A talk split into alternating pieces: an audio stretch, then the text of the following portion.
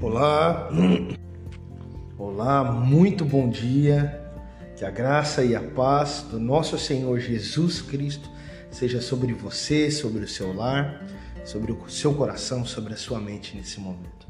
Quem está falando com você aqui é o pastor Frederico Lopes e eu peço três minutinhos da sua atenção para lhe trazer uma palavra que vem da Bíblia, do nosso Senhor, do nosso Deus, e não da minha parte, quem sou eu, mas da parte do nosso Senhor Jesus Cristo.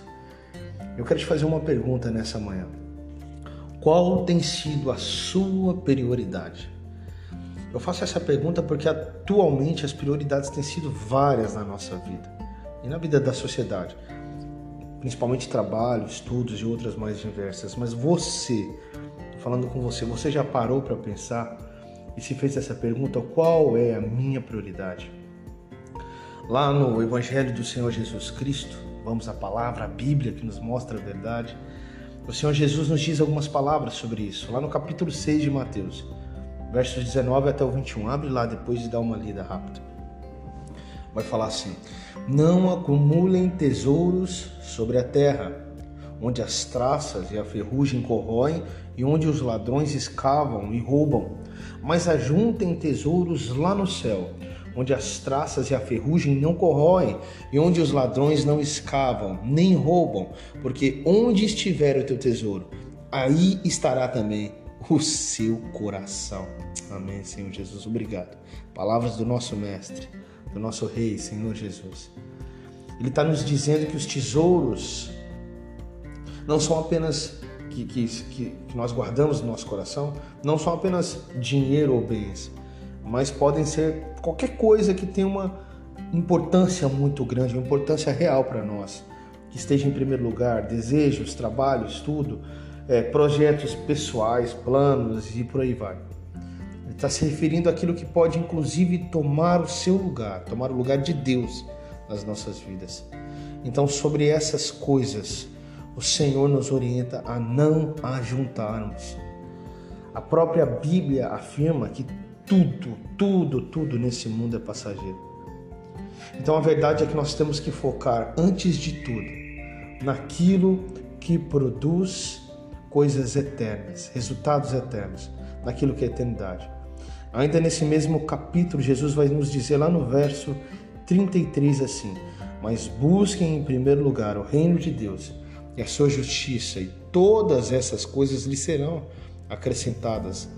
Lá no capítulo 6, no verso 33.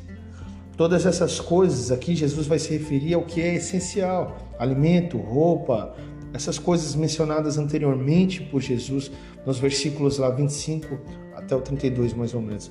Ou seja, em primeiro lugar, nós devemos buscar o reino de Deus e o que é eterno. Aquilo que é material, e necessário para nós, o Senhor vai prover. Entenda?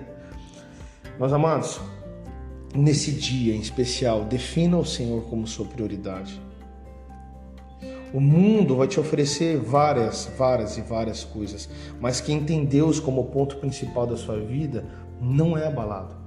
Ainda que o mundo caia ao seu redor, quem tem os seus olhos fixos na cruz do Calvário, no Senhor Jesus Cristo, no céu, na eternidade, não temerá, pois sabe quem é a sua prioridade. Então eu te convido nesse momento a orar comigo. Vamos colocar nossa vida diante do Senhor Jesus. Senhor Deus e Pai Todo-Poderoso, nós louvamos e glorificamos a Ti, te agradecemos por esse dia maravilhoso pelas tuas bênçãos, pelo teu amor infinito. Nos ajuda, Pai, a colocar em prioridade na nossa vida o Senhor, a entronizar o Senhor em nosso coração. Quantos problemas nós temos, é, quantas situações na correria do dia a dia nós temos para resolver. É, são tantas coisas que se passam e nos tenta a colocar toda a nossa atenção naquilo. Mas nós te pedimos que o Senhor ocupe o local principal nos nossos planos, na nossa família, na nossa casa, no nosso lar, porque dessa forma nós temos certeza de que nós estamos priorizando aquilo que é eterno, aquilo que tem um valor real e não aquilo que é passageiro ou mentiroso.